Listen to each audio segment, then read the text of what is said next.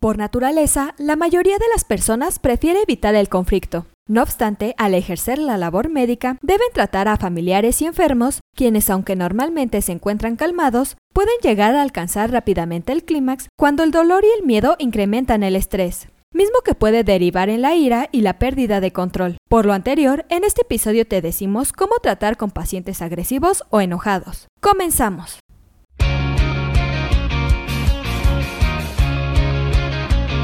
Esto es Asistencia Médico Legal, su empresa de responsabilidad profesional médica, en la cual te damos tips y consejos que te ayudarán a destacarte en el sector salud y evitar cualquier contratiempo con tus pacientes durante el desarrollo de tu profesión. Tratar con un paciente enojado es una situación generalmente incómoda para el personal de salud. Por ello, antes de profundizar en el tema, comencemos por mencionar los tipos más frecuentes de pacientes difíciles. En primer lugar, encontramos a los pacientes manipuladores. Este tipo de pacientes son aquellos que amenazan, callan, lloran e inician berrinches con el objetivo de conseguir lo que requieren, que aparte de una cura para su enfermedad, es atención.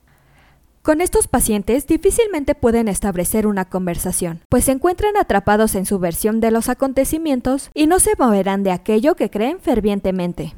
Un paciente manipulador hará todo lo posible por convencerte para recibir más medicamento para el dolor, darle un tratamiento mejor o especial. Una recomendación para evitar problemas al tratarlos es en la medida de lo posible hacer lo que piden, siempre dentro de los límites de la institución donde laboras. Es importante que reconozcas tranquilamente tus propios sentimientos al tratar con este tipo de pacientes y no permitir que los mismos te abrumen. Los pacientes manipuladores a menudo buscan involucrar a los médicos en una calorada discusión y que se entere todo el mundo para que vean cuánto sufren y la falta de atención por parte del personal toca el turno de analizar a los pacientes agresivos. Todos tendremos que lidiar en algún momento con este tipo de pacientes. Pacientes que gritan y tratan de hacer sentir mal al personal de la institución, agrediendo sin ningún motivo aparente. Pueden llegar a arrojar cosas, escupir e incluso agredir físicamente. Por ningún motivo intentes hacer frente, pues solo lograrás que su agresividad se centre en ti. Evita la confrontación a toda costa, ya que a nivel laboral y de prestigio institucional, serás tú quien salga con la peor parte. Por último, nos encontramos con los pacientes enojados. Una persona enojada puede simplemente estar asustada, lastimada, a la defensiva o resistiéndose a lo que sucede a su alrededor. En estos casos, lo más importante es ser empático con el paciente que está enojado y preguntar qué es lo que realmente está sucediendo, o sea, conocer las causas de su malestar.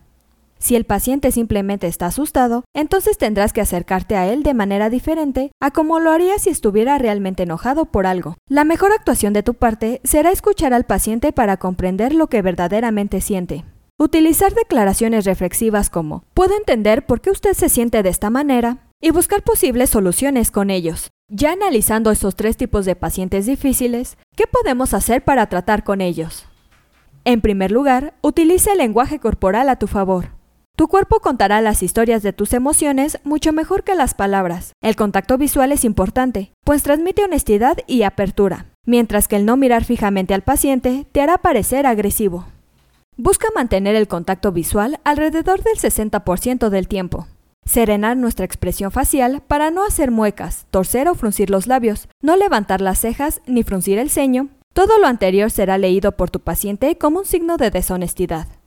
Mantén tus manos y brazos colocados delante de tu cuerpo, pero jamás cruces las manos, pues esto puede parecer conflictivo. Por último, no te acerques demasiado al paciente, pues esto puede ser interpretado como una invasión de su espacio personal e instigar una agresión. Cabe destacar que nada de lo anterior sirve si te encuentras sirviendo de ira, pues al tratar de utilizar cualquiera de las respuestas positivas anteriores, si te enganchas con el discurso del paciente, éste se dará cuenta. Un segundo tip es el escuchar y comunicarse. Esto significa que debes permitir que tu paciente abra su mente sin ninguna interrupción. Escuchar no solo aumenta tu capacidad de empatía, sino que también agudiza tus habilidades de comunicación.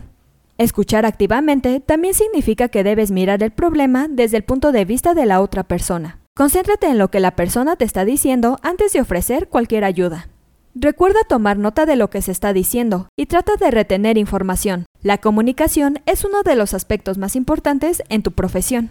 Sea honesto con todo lo que le digas al paciente, estar disponible y responder a sus preguntas. Nunca permitas que se siente ignorado. Siempre será mucho más fácil arreglar las cosas si se utiliza una comunicación efectiva. Validar los sentimientos de una persona requiere una supresión temporal del impulso para dar un punto de vista, concentrar tu atención en lo que tu paciente o su familiar siente y tratar de reconocer su sentimiento. Un tercer consejo para tratar con este tipo de pacientes es identificar la causa. Tu deber es determinar la causa por la que la persona que estás tratando se siente enojada. Anima a tu paciente a explicar las razones de su enojo. No lo interrumpas mientras habla y continúa haciendo preguntas hasta que se explique por completo. Trata de ver las cosas desde su perspectiva, a medida que éste expresa sus sentimientos. Utiliza la escucha activa para comprender lo que sea que está diciendo. Cuando sea tu turno de hablar, hazlo despacio, con calma, con un tono vocal bajo y constante. Usa lenguaje corporal no amenazante. Esto ayudará a que tu paciente se calme.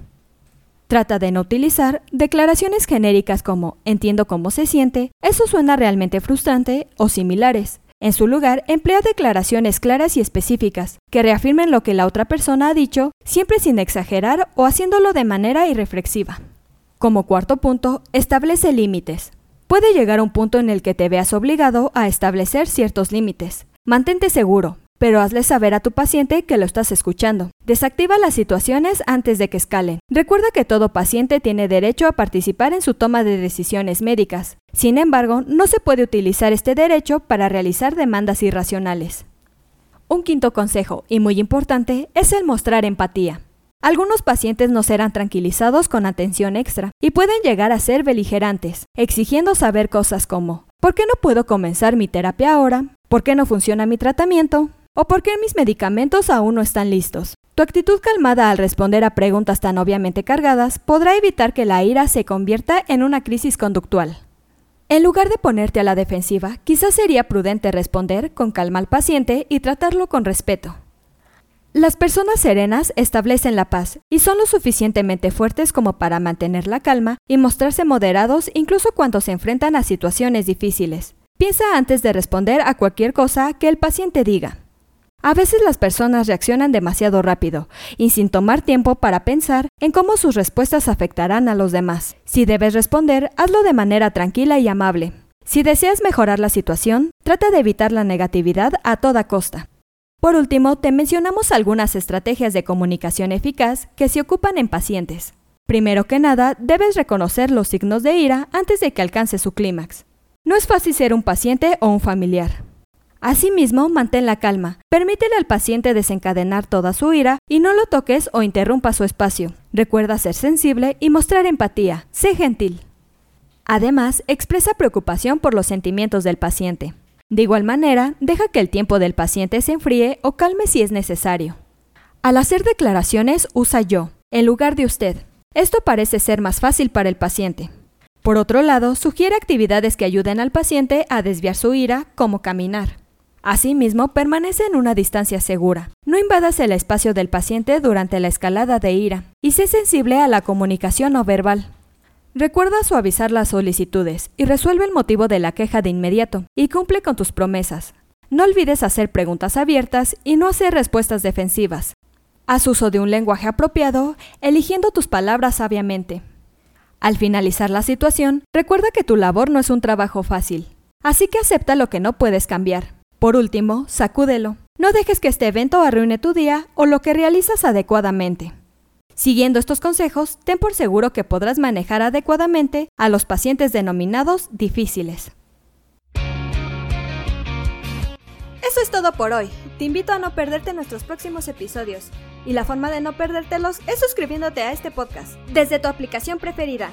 Y si te ha gustado este episodio, compártelo en tus redes sociales, con lo cual estarás ayudando a otros colegas a mejorar dentro de su consultorio o clínica y estarás ayudando a llegar a más personas. Si gustas dejarnos algún comentario o valoración en cualquiera de nuestras plataformas, te estaré muy agradecida, ya que sabré que estás ahí. De igual manera, te invito a que visites nuestra página en www.asistenciamedicolegal.com, así como nuestras redes sociales que son Facebook, Instagram y Twitter. Hasta la próxima.